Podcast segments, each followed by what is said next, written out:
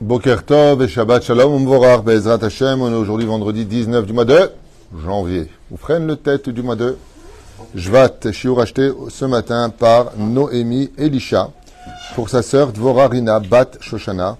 Qu'elle est Bezrat Hashem des enfants très vite. Briim ou Shlemim, Yishuot venechamot, Ahava ve'arva, Shalom. Vereu Todraba à Noémie Elisha d'avoir acheté ce shiur. Et Kol Kavod d'avoir pensé justement à votre sœur. Et je veux dire pourquoi justement Parce que le cours va porter à cela, à l'attention qu'on doit porter aux autres dans cette paracha. Bezrat Hashem. Oufren, avec sa permission, on pensera à l'élévation de l'âme Shel Kol, Mettez Israël, Shachem Ikom Damam, euh, Bezrat Hashem Itbarach, Vitale Shmolad, Leinu Nishmat Gam Hashem Atov, euh, il s'appelle Maurice Moshe Ben Simon, Oufren, Aisha Tznoa, Shalcha le Bet Olama Tzadika,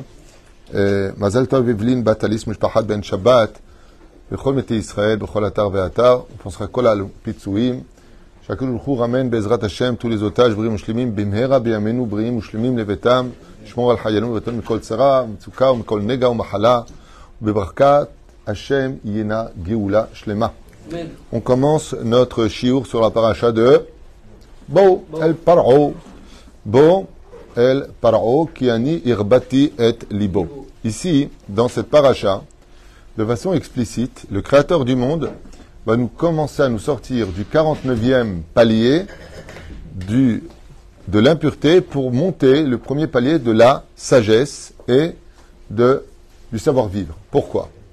Parce que quand on nous dit Bo el Paro, en d'autres termes, il y a toujours à apprendre de tous les extrêmes.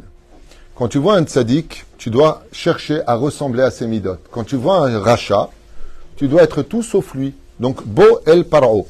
Viens voir ce qu'il ne faut pas être. Dans la vie, comme par exemple Balak ou Bilaam, où toutes les personnes qui sont négatives, une fois je me rappelle, euh, j'avais dit comme ça en discutant avec une personne qui a fait du Havak la Shonara sans s'en rendre compte, et je lui ai dit, ton père était comme toi, il m'a dit, ah non, je suis tout l'opposé de mon père. Oui, je suis tout l'opposé de mon père, que c'était une bonne personne. Le fait de dire je suis l'opposé de mon père et que lui c'est une bonne personne, il a fait un remèze que son père était une mauvaise personne. Ça s'appelle Avak Lachonara. Si c'est même pas Bichlal de Lachonara Gamour, Aval, il euh, faut faire attention à cela. Mais ce qui est certain, c'est que son père en tout cas lui a donné une bonne éducation. Laquelle? Eh bien, c'est qu'il a voulu être tout sauf lui. Il avait un père vulgaire qui levait la main, qui était euh, moqueur, qui parlait toujours des uns des autres, et ça l'a tellement dégoûté qu'il a voulu être tout l'opposé de ce qu'était son père. Donc, Bo el Paro vient voir, et les générations devront voir qui était Pharaon, qui rebattit et libo, car il avait un, cœur qui était dur. Mashma Mikan, que le peuple d'Israël se doit d'avoir un cœur tendre et un cœur pur. Ainsi donc, dans cette paracha, nous avons tous, euh, malheureusement, je dis bien malheureusement, la connaissance de ce verset qui est, utilisé euh, euh, à mauvais escient, avec lequel on se permet souvent de dire aux uns et aux autres euh, ce que l'on pense de leur conduite en utilisant Dereret Kadma la Torah. Le savoir-vivre euh, devance d'abord la Torah. Avant de parler de Torah, d'abord que tu aies du savoir-vivre. Et c'est très souvent, je dis bien très souvent, en tout cas de mes expériences personnelles, des gens qui n'ont pas de Torah en eux, qui se permettent très souvent de faire des leçons à ceux qui ont beaucoup de Torah, en leur disant, eh, eh, le savoir-vivre, hein, ça passe avant euh, la Torah. Alors, viens la paracha de Beau, elle te dit c'est quoi le savoir-vivre? Bizarrement, elle te dit c'est quoi le savoir-vivre? Et ce qu'elle va t'enseigner comme savoir-vivre, c'est que le seul savoir-vivre que la Torah estime, c'est celle que Dieu te demande de faire.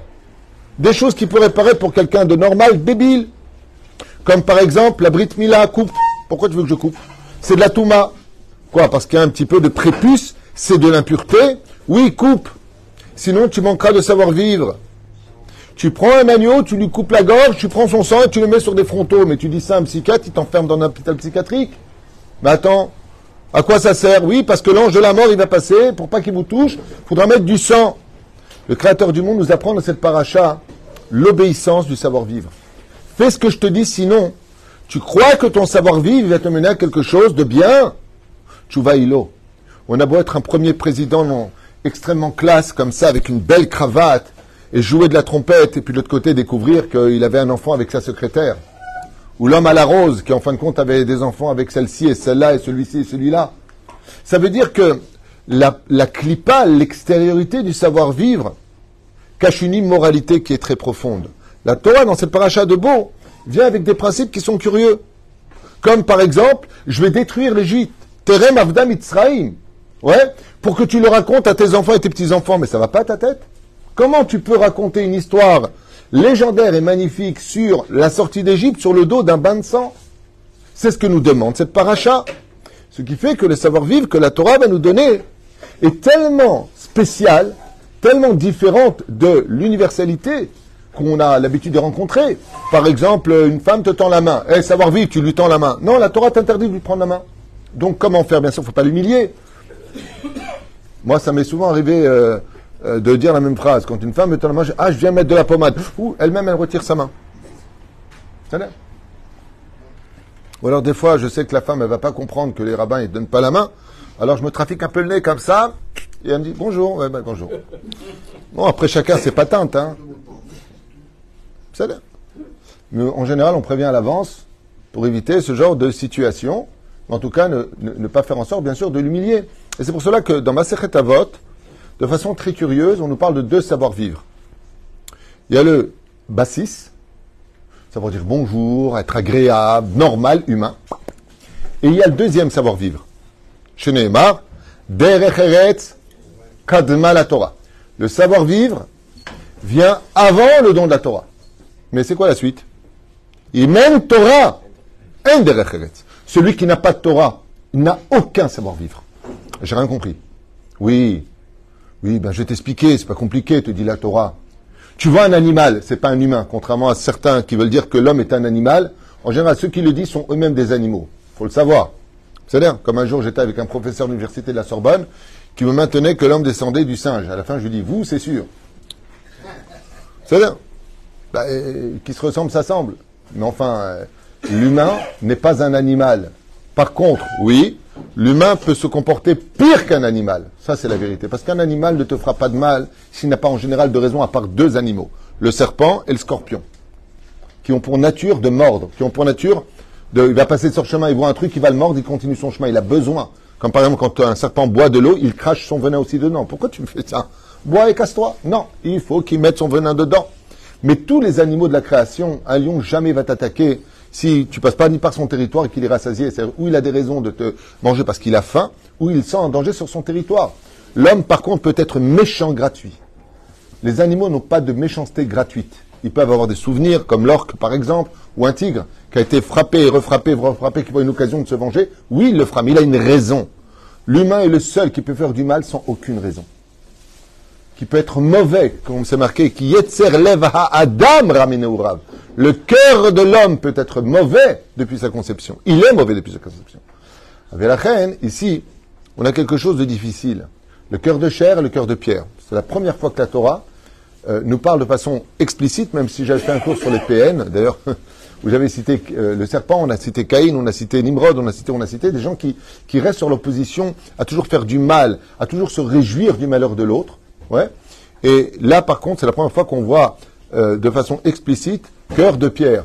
Je changerai son cœur. Iksha et libo. La et libo, ça veut dire que son cœur va devenir dur. Boel paro. Venez voir ce que vous ne devez surtout pas être. Paro, c'est l'aide du mot pera. Mauvaise bouche. Mauvais cœur. Parce qu'un homme peut être mauvais. Et la descendance d'Ishmaël, telle qu'elle est marquée dans la Torah, dans le livre de la Genèse, quand Ishmaël va naître de, de, de, Hagar et d'Abraham, eh bien, là-bas, il y a quelque chose qui est marqué qui doit éveiller chez nous quelque chose d'encore plus dramatique. Péré Adam.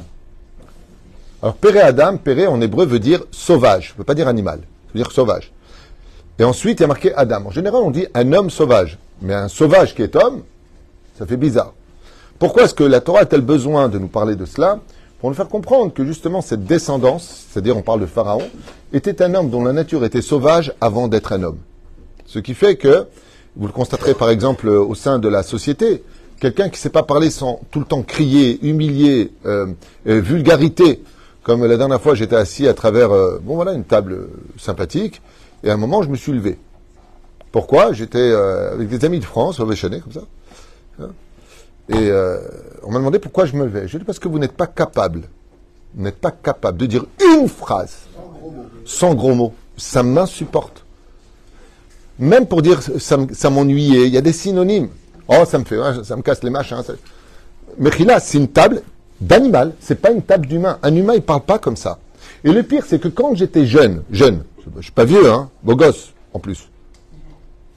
Quand j'étais jeune, chez les non-juifs, Madame Jeanne, non, ouais, tu disais le mot MRD, tu te prenais une claque. On dit pas des vulgarités. Aujourd'hui, tu n'es pas vulgaire, tu sais pas parler. Tu dis pas des gros mots, tu sais pas parler. Tu n'es pas en train de détruire l'autre, tu sais pas parler. Entre couples, une femme, elle va dire à son mari, tu n'es qu'une grosse. Donc, si j'ai bien compris, si ton mari c'est le 1-1, c'est que toi, tu es les toilettes. Bah, parce que vous êtes mariés. C'est là-bas que ça finit, non? T'es qu'une serpillière. Bah, alors, dans ce cas-là, c'est que toi, tellement chabalais, vous êtes mariés.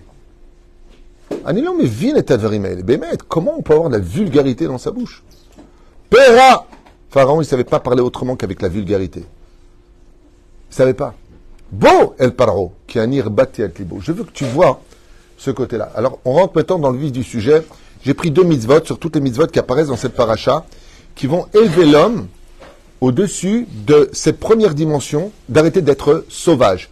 Quand on parle du 49e palier d'impureté, on parle de la sauvagerie d'un homme qui fait de lui un animal. Qu'est-ce que c'est un animal? En hébreu, le mot animal en français, ça veut dire animal. Et qu'est-ce que ça veut dire? Ben un animal. Baruch, on a déjà fini le sujet. En hébreu, Behema. Tu, as quelque chose à dire, professeur? Non, non, mais ça m'intéresserait dans Bémet. Ça vient d'où le mot animal? Ah, c'est pas mal. Animé. D'accord. Donc c'est quelque chose d'animé. C'est pour ça que. Donc, donc tous les dessins animés sont. Non, non, pas, tous les dessins, non. En c'est le vivant. Oui, ça, ah oui, on n'a pas dit qu'un animal était mort. D'accord, non, non, c'est juste. Non, mais d'accord, mais animé, animal, je comprends. Mais regarde en hébreu ce que ça donne. En hébreu, on dit comment un animal? Behema. Comment on écrit Bet He C'est l'être du mot Bama. En lui, quoi? Qu'est-ce que ça veut dire? Ça veut dire qu'un animal ne se pose pas de questions sur sa façon d'agir. On n'a jamais vu un lion, euh, par exemple, tuer une biche et dire euh, Wallah, je regrette. Ouais, qu'est-ce que j'ai fait, la pauvre, elle souffre. Ouah, il y avait Bambi à côté. Il n'y a pas de regret. Bama. Quand est-ce qu'un homme a atteint le 49e degré d'impureté? C'est que quand tu lui dis, mais arrête de parler comme ça, et que tu dis, mais ça va, j'ai rien dit. Là, tu es devenu un animal. Quand tu viens et que tu dis à une personne, tu sais que tu es en train de faire du hachonara, mais j'ai que des vérités, moi j'ai rien dit. Tu es descendu au 49e degré de la pureté. Maintenant, tu es un animal. Et c'est pour cela que pour s'élever dans la dimension qui supériorise l'animal, le créateur du monde lui dit maintenant prenez un animal et prenez son sang, mettez-le sur les frontaux. La shrita se fait où? Au niveau du canet de la véchette, là où l'on parle. Pour enseigner à l'homme qu'il serait temps maintenant que s'il doit accomplir les choses sans poser de questions, c'est parce que le créateur du monde le lui demande. Tout par exemple, quelqu'un est parti chercher à l'aéroport. Tu as l'occasion de le ramener à l'aéroport parce qu'il maintenant il est venu dans ton pays. Seulement lui, il voyage pendant Shabbat le savoir-vivre voudrait nous dire, bah, il t'a accompagné, tu te dois de le raccompagner. Oui, mais c'est Shabbat aujourd'hui. Celui qui m'a demandé d'avoir du savoir-vivre, c'est le même qui me demande que le Shabbat, j'ai un savoir-vivre supérieur. Même Torah, S'il n'y a pas de Torah, tu ne pourras pas savoir c'est quoi le vrai derecheret. Alors je vous ai noté ici comme ça, à toute vitesse, deux petites mitzvot que j'ai choisies rapidos dans la paracha. Quel professeur hein sont communs à tout être humain, c'est pas spécifiquement juif. J'ai pas compris. J'ai pas compris. Parler euh, vulgairement, c'est commun à tout être humain. C'est pas spécifiquement juif, c'est obligation de parler comme ça. Mais qui t'a dit que les non-juifs n'ont pas le devoir d'être des hommes? Voilà. C'est pour ça. Alors, juste, j'ai compris ce que tu veux dire, mais je ne veux, veux, pas débattre là-dessus parce que ce sera un long sujet. Mais pour répondre au professeur Lévy, qui a toujours de bonnes questions qui pourraient partir à ce long sujet, il dit mais il n'y a pas que les juifs qui ont ce devoir d'être des hommes. C'est pour cela que, bizarrement, en hébreu, le mot homme se dit de quatre façons. Enosh, Gever, Ish, Adam. Pourquoi est-ce qu'il y a quatre façons? D'ailleurs, l'humain, l'humanité se dit comment en hébreu? Enoshut, qui vient de quel mot? Enosh. Les non-juifs font un digne de Enosh. Ils font partie de l'Enoshut. Non. Non, la Gemara ne nous dit pas comme ça. Nous, on est appelé Adam. Israël Kiruim Adam. Ven ou Kiruim Adam. C'est marqué non seulement dans la Gemara. Regarde, bien, on joue pas. Ça n'a rien à voir. On n'est pas en train de dire d'où ça sort. Comme dirait l'autre, ça sort de la cuisse de Jupiter. Non. On n'est pas en train, c'est pas le sujet là, tu passes d'un sujet à un autre sujet, d'une case à une autre case. Bon, istaquette, tu as posé une très bonne question. Tout le monde doit être humain. Alors il faut savoir une chose. Il y a deux niveaux qui appartiennent au peuple d'Israël dans l'hébreu. Ish ou Adam. Gever et Enoch, ça peut appartenir aux nations du monde. C'est dans le 90e Tefili, Teilim, Tefila le Moshe, Ish Elohim. Ish en général, c'est utilisé pour le mot tzaddik ou l'ange Gabriel, nous dit la Gemara. Quand tu dis une personne ou Ish, c'est-à-dire un homme, on parle de quelqu'un qui a de bonnes vertus. C'est pour ça que Moshe Rabbeinu a atteint le niveau de Ish. Il a appelé Ish. Les Homot ne peuvent pas être appelés Ish. Ils peuvent être appelés maximum ou Enoch ou tout simplement Gever. C'est là. Bon, viens, on referme cette parenthèse. Pour continuer. Alors moi, je vous ai pris deux mitzvot euh, basés sur le Sefer Achinour qui vont nous expliquer un petit peu les tenants et aboutissants du savoir-vivre tel que la Torah le conçoit. Et je vous conseille vivement d'écouter parce que ça nous concerne tous. La première, vous verrez dans le chapitre Yud, verset 23. Le raou ish et achiv, velo kamu ish mitartav, ken shloshet yamim, ulchol ben Israël aya or. Bemoshvotam. Bemoshevotam, exactement. Donc ici, nous sommes dans la neuvième plaie d'Égypte, la plaie de l'obscurité. Cette plaie-là, elle demande vraiment beaucoup de réflexion. Si on sait que chaque plaie est venue faire payer aux, Égyptiens le mal qu'ils ont fait à Israël, en quoi la plaie de l'obscurité a-t-elle un rapport entre ce que les Égyptiens nous ont fait et ce qu'ils subissent D'être coincés dans cette obscurité palpable et épaisse au point de ne pas pouvoir bouger ne serait-ce qu'un petit orteil? Qu'est-ce qu'ils ont fait? Au niveau du Drash, Chazal disent, ils ont plongé les enfants d'Israël dans le désespoir. Et quand tu es dans le désespoir, c'est quand tu vois tout noir. D'ailleurs, tu dis, je ne vois plus la lumière au bout du tunnel. Je suis dans une situation de désespéré. Et cette plaie-là va d'ailleurs mettre fin à 80% des enfants d'Israël pour ne pas que les Égyptiens les observent. Ils vont périr dans cette plaie-là car ils ne croyaient plus en la Géoula. De là, vous apprendrez qu'un des clals, une des généralités les plus importantes, c'est l'espoir. Ne perds jamais, jamais espoir. Continue toujours à te battre. Attends encore un nouveau lendemain. Otiot, Rahem. J'ai hier une personne qui me racontait un miracle qu'il a vécu, désespéré, ruiné, sans plus du tout, du tout de solution, personne pour l'aider, patati patata.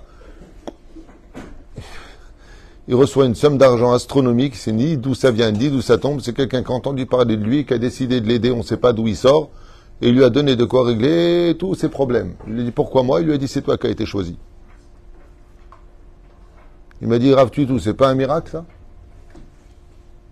Frigidaire vide, la totale, d'un coup, pac. Mefo zeba ma'in zeba. Zéperouchadavar que Béhémet, des fois dans la vie, on ne sait même pas qui que quoi dans lequel. J'ai quelqu'un pareil qui m'a raconté au Kotel qu'il est venu prier Hachem parce qu'il n'avait pas payé trois mois de loyer. Il est venu prier Hachem pour ça. Mais Hachem, il tombe sur quelqu'un qui lui dit Dis-moi, toi, tu as besoin d'argent? Il lui dit Oui, je suis venu pour prier pour ça. Il lui donne une grosse somme d'argent. C'est quelqu'un qui a gagné, énormément d'argent, qui a dit Je vais au Kotel, le premier pauvre que je vois, je lui donne cette somme. Il lui a donné 100 000 shekels. Comme il se connaît. Il est tombé sur lui. Mais hein Où est son adresse? Oui. Mais c'est pas une blague, hein, ce que je vous dis. C'est pas une blague. C'est des sipurim qui m'ont été vraiment racontés. Pas euh, on m'a raconté, qu'on m'a raconté, qu'on m'a raconté. Yesh nisim. Et là, à propos de l'obscurité, regardez bien ce que dit le texte. L'oraou ish et achiv. L'oraou. Les chachamim nous disent, s'ils étaient dans l'obscurité, que tu veux nous dire qu'ils ne voyaient pas, comment on dit ils ne voyaient pas en hébreu? Ben, L'oraou. Mais il n'y a pas marqué ça. L'oraou est et mi est Hachéni. Le deuxième, il ne se voyait pas. Non, ici il y a marqué il ne voyait pas son frère. Ish et Achiv. Et là, la Torah, elle s'arrête, elle te dit, ouh là là là là là, qu'est-ce que la Torah a-t-elle vu pour nous dire que personne ne voyait son propre frère? C'est pour te dire que dans la même maison, les frères les uns avec les autres, le voisin, le professeur qui lui avait appris des choses, il ne le voyait pas. Il y a, comme dit le Rav Zecher Tzadik Vekadosh Ivracha, il y a pire que la haine, c'est l'indifférence. L'indifférence face à la haine, c'est quand l'autre existe, mais que pour toi il n'existe pas. La haine, c'est capable de haïr quelqu'un, mais au moins qui existe à tes yeux. Comme ça explique le Rav. Qu'est-ce qui a pire que la haine? L'indifférence. Pour moi, tu n'existes même plus. Je ne peux pas haïr quelqu'un qui est mort à mes yeux. Eh bien, la Torah nous apprendre Lo ra'u ish et achiv, velo kamu ish mitartav. Personne ne se levait pour aider l'autre. Personne n'en avait à faire de l'autre. On le voit chez Pharaon. Mais regarde combien il y a de morts, regarde combien de tes ministres y meurent. Pharaon représente l'Égypte. J'en ai rien à faire. Moi, si je dois traverser une eau bouillante et que je dois marcher sur la tête de mes enfants, je marche dessus. Moi, je ne fais pas attention à l'autre. Vous savez pourquoi la Torah a tué 80% des enfants d'Israël? Parce que eux non plus n'étaient plus capables de voir leurs propres frères. Ils étaient descendus à l'état de animal total. Mais la metu betsura kashameod dans cette obscurité. Kashameod. Par contre, regardez la suite du verset. Ulchod bene Israël. Et tous les enfants d'Israël se sont élevés. Pourquoi marqué ici bene Israël? Ah, Qu'est-ce qui a marqué juste avant Je suis le Dieu des Hébreux. Donc là, qu'est-ce qu'on aurait dû lire? Les Hébreux Non, Béné Israël, là où on est en train de monter haut, ou Béné Yaakov, on est en train de monter haut. Haya or votam. Quand est-ce que tu as de la lumière? Quand tu es capable de voir que tu viens de faire du mal à ta femme. Si tu veux de la lumière à ta maison, ou que ta femme, elle veut de la lumière dans la maison, vous savez, c'est quoi un couple réussi? On parle juste de couple, on parle pas maintenant de... Pas en train d'entrer l'éducation des enfants, ils sont ingrats, pas ingrats. Tout normal hein Est-ce que tu es capable de voir avec tes yeux que j'ai mal en ce moment? Peu importe, hein, je suis débile, j'ai raison, j'ai pas raison, je suis en dépression, je vais te tuer, t'assassiner. Peu importe. Est-ce que tu vois ce qui se passe dans mon univers à moi Ou est-ce que Laura t'arrive? Son âme, il la voit même pas. Est-ce que tu es capable de voir que ça va pas à la maison en ce moment, qu'il y a une mauvaise ambiance? Et là, pour la première fois, on vient de monter du 49e palier au 48e. Vous savez, c'est quoi 48 Comment C'est quoi les lettres de 48 Même chet, qui sont les du mot? Moach Sauf, sauf, on est monté à l'intellect. On était Behema, Bama, pas de question. Et là, pour la première fois, on va avoir de la distinction. Moach. 48e palier d'impureté. On monte un étage. Et qu'est-ce qui a marqué à ce moment-là? On a allumé la lumière dans toutes les lumières d'Israël. Ça veut dire quoi? Vous savez, il y a des gens qui viennent au Shlom. Et, ils me disent, mais ils voient même pas que je mange plus le soir. Et ils voient même plus qu'on dort même plus ensemble. On voit plus rien. L'euro est arrive. Il n'y a pas une plus grande obscurité au monde que ça. C'est mourir avant l'heure. Quand on n'est pas capable de voir un problème, quand on n'est pas capable de voir un problème qui est devant nous, qu'on n'est même plus capable de comprendre que l'autre va mal en ce moment.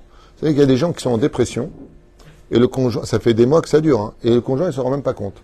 Et quand je dis, vous savez que votre femme est en dépression, qu'est-ce qui m'a sorti au bureau? Ah, elle se plaint tout le temps, elle. Il n'y a pas plus aveugle. Je dis, mais pardon, c'est le contraire, c'est Marie qui est en dépression. Et la femme me dit, je plains tout le temps. Mais bah, bah, moi, je viens de voir rentrer, je peux vous dire que dans ses yeux, on voit quelqu'un qui est réellement en dépression. Il y a des gens qui ont fait des tentatives de suicide, le conjoint n'est même pas au courant. Et quand tu dis, mais pourquoi vous n'en parlez pas avec votre mari ou avec votre femme, il n'en a rien à faire. Il n'en a rien à faire. Zéops, c'est la première obscurité où Bnei Israël, ils avaient de la lumière dans leur demeure. De la lumière dans la demeure, c'est quand tu es capable de voir celui qui a faim, celui qui n'a pas mangé, celui qui est fatigué, celui qui a besoin de te parler, celui qui a besoin d'exister, celui qui a besoin d'un compliment à ce moment-là, celui qui a besoin qu'on le remercie parce que il a l'impression d'être oublié de l'histoire. Est-ce que tu es capable de voir l'autre? C'est la première question. La deuxième mise va pour pas m'éterniser, parce que je pense que vous avez compris de quoi est-ce qu'on parle. C'est-à-dire que d'avoir de la lumière dans les yeux, c'est d'être capable de voir l'existence de l'autre. Sauf pour celui qui ne veut pas nous voir volontairement, où là ce sera pour nous une mise va de lui montrer le chemin de la sortie. La deuxième mitzvah, c'est une mitzvah très bizarre, et heureusement que nous avons le Sefer Achinour pour l'expliquer. C'est l'os, le fameux os. De quel os on parle dans la paracha, à la fin? Non, non. Le zroa, exactement. Donc on parle de l'épaule de l'agneau. D'accord?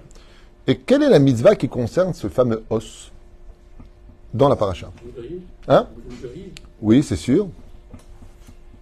Mais c'est pas ça. Je vais répéter la question. Stéphanie de Monaco. Oufren, je disais, euh, quelle est la mitzvah que l'on trouve avec l'os de l'agneau Pessah Hormis le fait de le griller. Hein bon, on n'a pas le temps. Je vois que. avec une, épaule d'agneau, il va nous sauver. Toi, tu es dans Shimshon avec l'âne. euh. Je ne sais pas ce que vous fumez le matin, mais à mon avis, ça vient, ça vient de Colombie. Hein, Hein? Quoi? Qu'est-ce qu'on fait avec Qu'est-ce qu'on n'a pas le droit de faire avec cet os? On n'a pas le droit de le manger. À la hache, ça a été déjà dit 18 fois. Peut-être qu'on passe à autre chose. Ça, on l'a déjà dit, Nissim, regarde. Je te promets, on l'a déjà dit. Oui, ben, c'est ce que je demande. Qu'est-ce, non, qu'est-ce qu'on ne doit pas faire avec lui? Oh c'est grave. Tu viens de dire on doit le cuire, euh, le griller, je te dis oui. Et tu dis alors qu'est-ce qu'on ne doit pas faire On ne doit pas le cuire. Oui, on vient de dire on vient de le griller. On ne doit pas le. Vous avez fait je t'aime Targum, moi On ne doit pas laisser entier. On ne doit pas le laisser entier. La- Oh Mazel Tov Non, non, on ne doit pas, on doit pas le laisser entier. On ne doit pas le laisser entier, ça veut dire qu'on doit le casser. Non, c'est à four. On n'a pas le droit de le casser. Bon, alors voilà, c'est bien. Excusez-moi, si j'avais su que je vous mettrais en porte-à-faux, à ce point-là, je ne vous aurais pas posé de questions. Euh, mais c'est bien de savoir où est-ce qu'on en est au niveau de l'étude. Voilà. Équipe de bras cassés. Et donc, euh, nous disions... euh, Waouh Donc, euh, un des 613 commandements dans les mitzvot négatifs 365, mitzvot négatifs, ve'etzem lo tishberu bo. Vous n'avez pas le droit de casser cet os. faut surtout pas le casser, cet os. Deux raisons qui appartiennent au niveau du pshat, comme explique le Sefer Achinour que je partage avec vous maintenant. D'accord? Donc, l'os au Bet Amikdash, de le casser, c'est un issour deoraita. Tu n'as pas le droit de le casser, cet os-là. Masiba. Au niveau du pshat, tout simplement pour reconnaître qu'il s'agit ici d'un os d'agneau et pas d'un os d'un autre animal comme d'une biche, d'un cerf ou euh, d'une vache ou ce que tu veux. Mamash, pourquoi? Pour que sa Torah soit shlema. C'est-à-dire, entre nous, on a envie de dire euh, Alech. Alors au niveau des, Égyptiens, des Égyptiens, on comprend pourquoi. Car l'agneau, étant le dieu de l'Égypte, il fallait laisser ses ossements parfaits, l'épaule d'agneau parfaite, pour que les Égyptiens comprennent que le Michui était réellement leur dieu et que leur dieu consommé par les Juifs ne les a pas protégés. C'est une façon de faire un clin d'œil et de retirer l'assimilation du Juif à travers cela, car la citra hara, les forces du mal, étaient très très ancrées dans cet animal duquel le peuple d'Israël est comparé dans Yecheskel. Bon, c'est un sujet pour lui-même, je ne vais pas vous enlever là-bas, mais c'est pas grave, juste pour qu'on comprenne. Donc, pour que les Égyptiens reconnaissent le lendemain matin ces milliers d'ossements de d'agneaux, il fallait laisser intact pour qu'ils voient que Bémet, c'est un agneau qui a été euh, sacrifié comme l'agneau Pessar qu'on a l'habitude de consommer. Le Sefer HaChinuch, il revient sur le sujet que moi je suis en train de développer, ou plutôt je me permets de l'utiliser pour expliquer ce que je suis en train de dire. Il parle de savoir-vivre. Le Sefer HaChinuch, il dit, étant donné que les enfants d'Israël sont appelés Bene Melachim, ce sont des princes, fils de Dieu, fils de la Torah, parce que Dieu nous a donné sa fille qui s'appelle la Torah, il ne revient pas de manger comme des animaux, comme des barbares, explique le Sefer HaChinuch. Et qu'est-ce qu'on fait Les barbares, pour manger toute la viande qui s'y trouvait, ils cassaient les os pour pouvoir les sucer, pour pouvoir prendre, pour sucer la sève qui était à l'intérieur, où se trouve l'âme animale. Il dit, lolo, lolo, lolo. Maintenant, qu'en tant que Benemelachim, avant, vous cassiez les os pour profiter des moindres morceaux de viande. Maintenant que vous allez sortir en tant que Benechorin, en tant que prince Baruch Hashem pour recevoir la Torah, car seul un prince peut épouser une princesse, la Torah est comparée à une princesse. La reine, ne cassez pas les os, titronnez-nous, derech kadma la Torah. Comme vous le savez tous, je vous l'avais raconté il y a très longtemps de cela. Un jour, on m'a demandé de diriger, il y a très très longtemps de cela, vraiment très longtemps, c'est avant l'an 2000. On m'a demandé de diriger un kollel, on m'a dit un grand, grand Mekoubal là-bas, un grand Mekoubal. Ah, d'accord. J'arrive là-bas et je vois un homme, Mamash, qui aurait été digne d'être euh, celui qui était en haut de la tour de. euh, je sais pas comment ça s'appelle sur l'île là-bas, là, le jeu là. Fort Boyard Alors Avec la clé comme ça. Euh, Papy Mouzo, un homme comme ça habillé de blanc, Jalabia, une grande barre. Oh, je pense donc je suis. Il me regarde comme ça, il me dit alors vous êtes le nouveau directeur? Je lui dis bah Ezrat Hashem, Ezrat Hashem. Une heure plus tard, il me dit, venez étudier avec moi dans le bureau, je veux voir votre niveau de Torah. Je dis, ça tombe bien, je voulais voir le vôtre. Tu me cherches, tu me trouves. On rentre dans le bureau, on étudie un petit peu. Je ressors, je rencontre un très très grand Talmid Racham pour lequel j'ai accepté vite d'être son élève au moins pendant six mois. Rabbi Edidia, Kodesh Kodashim Aishazé. Et il me voit sortir comme ça, il me dit Ah, c'est vous en hébreu, c'est vous le nouveau directeur. Je dis C'est qui le clown à l'intérieur? Il me dit Quoi, déjà, t'as compris? Comme ça, ça a été vraiment radical. J'ai dit Mais ça, allez de. Après, j'ai regretté. Je dis Bon, ce que t'as fait, c'est peut-être pas.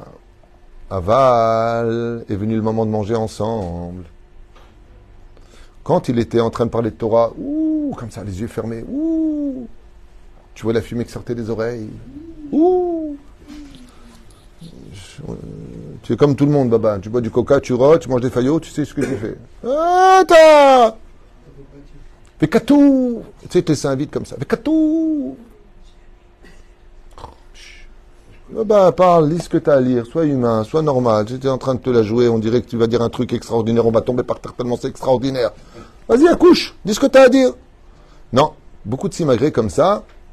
Et la prière. Et la prière. Il restait dedans. Il restait dedans. Il disait que même avec le rachage, on reste pas tellement dedans. Il faisait comme ça avec sa main. Allez-y, commencez, commencez. Je dis bon, au niveau de la prière, bien joué. Au niveau de l'étude, pas très bien joué. Mais alors au niveau de la bouffe,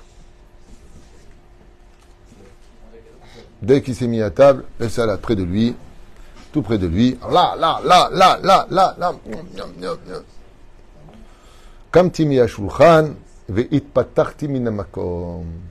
Je me suis levé de la table et j'ai dit, je vous remets ma démission.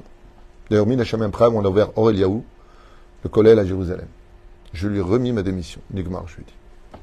Je Zemochiach, les Chazal, ils le disent, quand est-ce que tu avoir un vrai Tamit Racham C'est à table. À table, tu vois qui. C'est pour ça qu'il y a une xéra qui est sortie. Par exemple, vous savez qu'on n'a pas le droit de manger une terrasse quand on marie des gens. Et même la chrétienté par la suite a pris ce, système-là de ne pas manger en public. Parce que quand tu manges, on voit vraiment qui tu es. Adam et Ève, avant la faute, tzadikim, dès qu'il a fallu manger, ils sont tombés. C'est le comportement à table qui définira si Béhémet tu as ou pas de l'aïrat Shamaim. Echata ochel. Tout à l'heure, j'étais en train de parler. Hier, c'était avec toi que je parlais. Ils mangent pas à table jusqu'à ce que leur maman s'assoie et se sert la première des salades. Nous, les Tunisiens, on ne fait pas comme vous. Nous, on mange des salades, et quand vient maman, on remet des salades. Parce que nous, on voit les. On, goûte d'abord. Parce que comme pour nous, nos mamans, c'est des reines, nous, on est les goûteurs. Donc, on fait pas comme vous. Mais je vois, par exemple, dans le minag algérien, des choses dans lesquelles je suis jaloux. hein. Ils ne mangent pas jusqu'à ce que leur femme vienne à table et mange. La vérité, nous, on fait pas. Moi, je t'ai dit hier, on fait pas comme ça. Moi, je mange. Et quand ma femme, elle revient, je reprends un plat pour manger avec elle. Après, chacun ses trucs. Surtout si tu attends, tu attends que ça refroidit, qu'il y a des toiles d'araignée dessus, tellement ça a attendu. Ouais. Et elle te dit à la fin, ah non, non, mange, mange pas, moi. Non, c'est souvent ma femme. Non, non, moi j'ai déjà fini de manger. Ah, ah ouais. Punaise. Hein Hein la première fois. Ah non, à, à, c'est joli. Moi, franchement, je trouve ça beau d'attendre. Je trouve ça beau d'attendre que tout le monde soit à table. Je trouve ça beau. Mais à la condition où celles qui servent ou euh, ceux que- ceux qu'on attend, ils comprennent qu'on les attend, quoi. Mais ça rend pas service en réalité, parce que quand tu les attends pour manger, qu'est-ce qu'ils te disent? Non, mange, ça va refroidir. Et ils, ils- ils stressent parce qu'ils savent que tu les attends. Moi, j'aime pas stresser les gens. Prends ton temps, je commence. Prends ton temps. Pourquoi tu vas te fâcher Ma, sert- ma femme me sert une bonne, vraiment, elle fait super boulette tunisienne, un peu de citron. Je lui dis, prends ton temps, chérie, je la mange. Dès qu'elle revient, redonne-moi une autre. Qu'est-ce qu'il y a On la mange ensemble. Qu'est-ce qu'il y a Oui, où est le problème J'ai pas compris. En tout cas, nous, on n'a pas été éduqués comme ça. On n'a jamais, on nous a jamais appris d'attendre. Mais chez ma femme, par exemple, l'éducation oranaise, donc Oran. Vous savez, c'est Oran, c'est à côté de Houtan, au niveau de la région. C'est en Algérie. Et euh, ma, mère ma, ma femme est, est oranaise de par son père. Et là-bas, ils ont un savoir-vivre très européen. Il faut attendre, il faut ceci, il faut cela. Hein Mon beau-père, que Dieu repose son âme, chaque fois qu'il me dit une anisette, à la fin, je lui moi-même une anisette. La Torah. Mais sachez une chose, savoir, dit le Rambam dans les Deot. Il te dit, si tu veux être un vrai tzaddik, faut savez que nous, les Tunisiens, on a aussi nos minagim. Vous savez quel est le meilleur morceau pour un Tunisien? C'est toujours la fin. C'est toujours la fin. Et le Rambam, il te dit, la fin, tu le laisses. Si tu manges un sandwich, par exemple, le crouton, le moment le plus kiffant, c'est quand tu le mets dans la bouche. D'accord? Qu'est-ce qu'elle te dit dans le Birkat Amazon? Ce que tu laisses, ce sera la bracha. Et toi, tu dis, bon, d'accord, je laisse une miette. Euh. Alors, mange tout, ça, c'est assourd. Ça, c'est pas le derech des juifs. Dans la Torah, tu dois toujours laisser un peu dans ton plat. Le seul truc qu'on a eu du mal, nous, les Tunisiens, à laisser dans le plat, c'est le plat qui finit jamais, la mlouhiya. C'est-à-dire tu, tu râles comme ça, et c'est comme la mer rouge. Quand tu passes le pain à l'intérieur, il y a le blanc, ça s'est ouvert. Tu retires la main, trac, ça se referme. Alors tu recommences. Hop, ça se referme. Jusqu'à ce qu'à un moment, il n'y a plus rien. Et tu rends la- l'assiette blanche. Avalal Torah, Zéassour. Celui qui veut la bracha, il doit toujours laisser quelque chose. Et le Rambam, il dit, tu dois manger jusqu'à laisser. Alors, lui, il dit pas quelque chose dans le plat.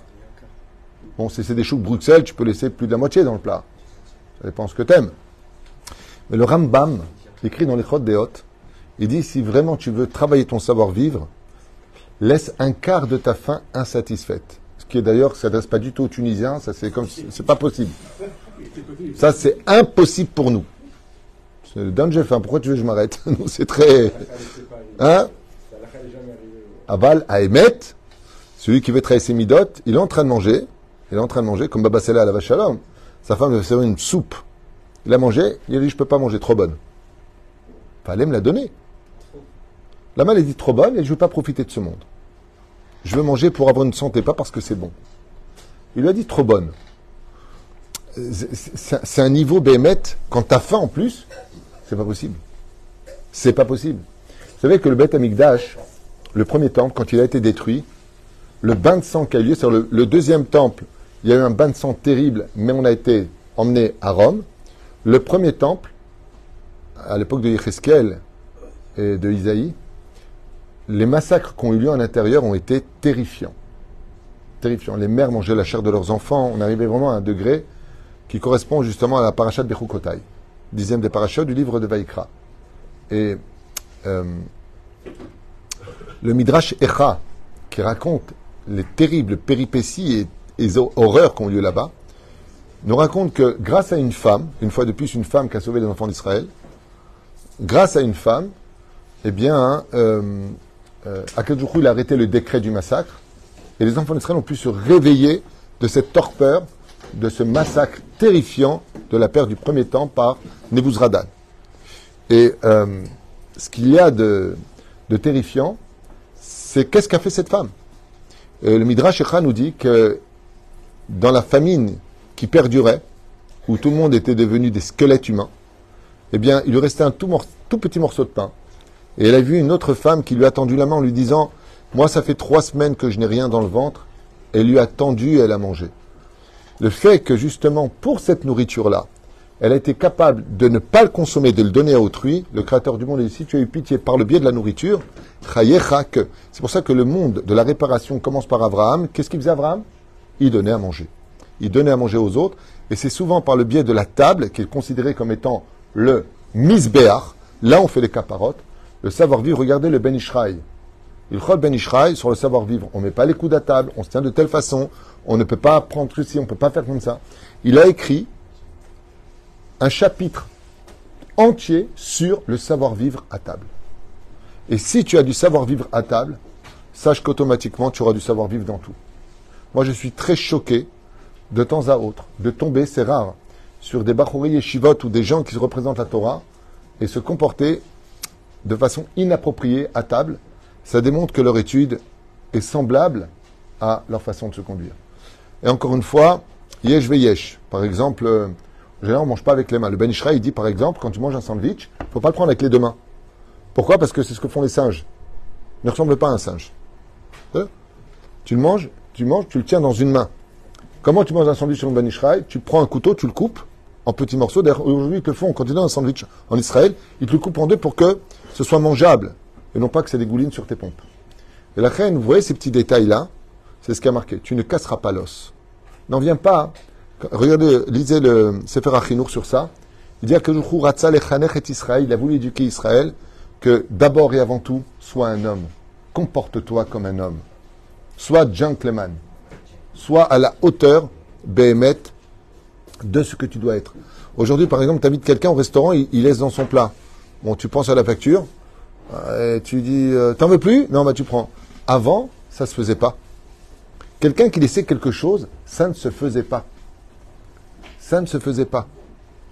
Yesh Klalim, Béhémet, qu'on a oublié.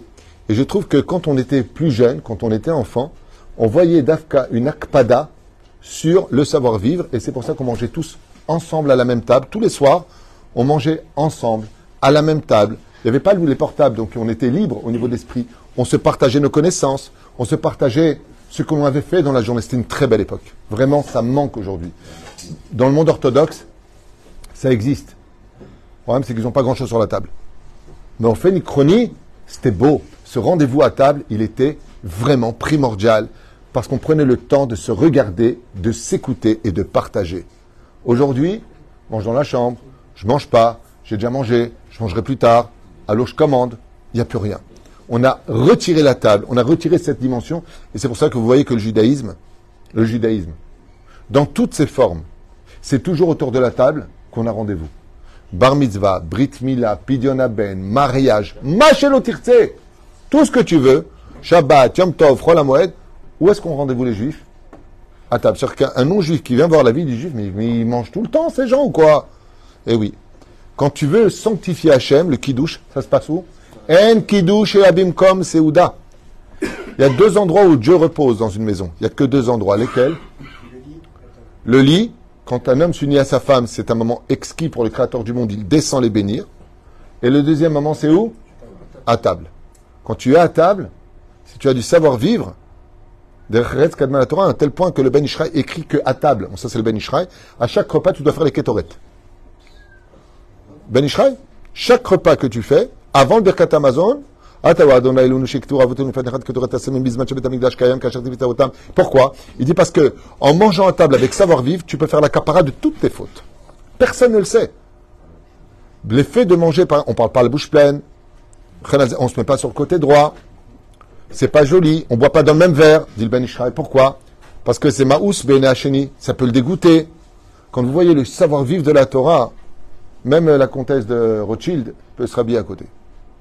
Étudier le Ben Ishraï, on le fera ensemble, je crois que j'avais déjà fait il y a très très longtemps sur les 6000 cours que vous avez sur torahchaim.net, j'avais fait un cours justement, Ben Ishraï, Er Leitnaeg Bashulchan. Pour les, pour les, pour les juifs qui viennent de, qui sont algérois, hein, c'est pas trop difficile, parce que Bemet Yeshlem Der les Marocains, ça va. Les Tunisiens, nous déjà, quand on commence à table, c'est un problème. On commence avec Viens, je te goûte. c'est déjà très révélateur. Viens, je te goûte. C'est très révélateur. Euh, Alors, le Shabbat, on a l'habitude de plus manger. On ne doit pas laisser un quart de sa faim. Pourquoi? Parce que la nourriture du Shabbat vient du Etzraïm. Il n'y a pas de mauvais dans la nourriture du Shabbat. C'est pour ça que le Créateur du monde, quand ta femme prépare le Shabbat, qui est une mitzvah aussi importante qu'un homme qui finit le chasse, faut le savoir. Quand une femme fait le pain de Shabbat, quand une femme prépare le Shabbat, elle a le même dîme qu'un Kohen Gadol dans sa Vodat Hashem. faut le savoir.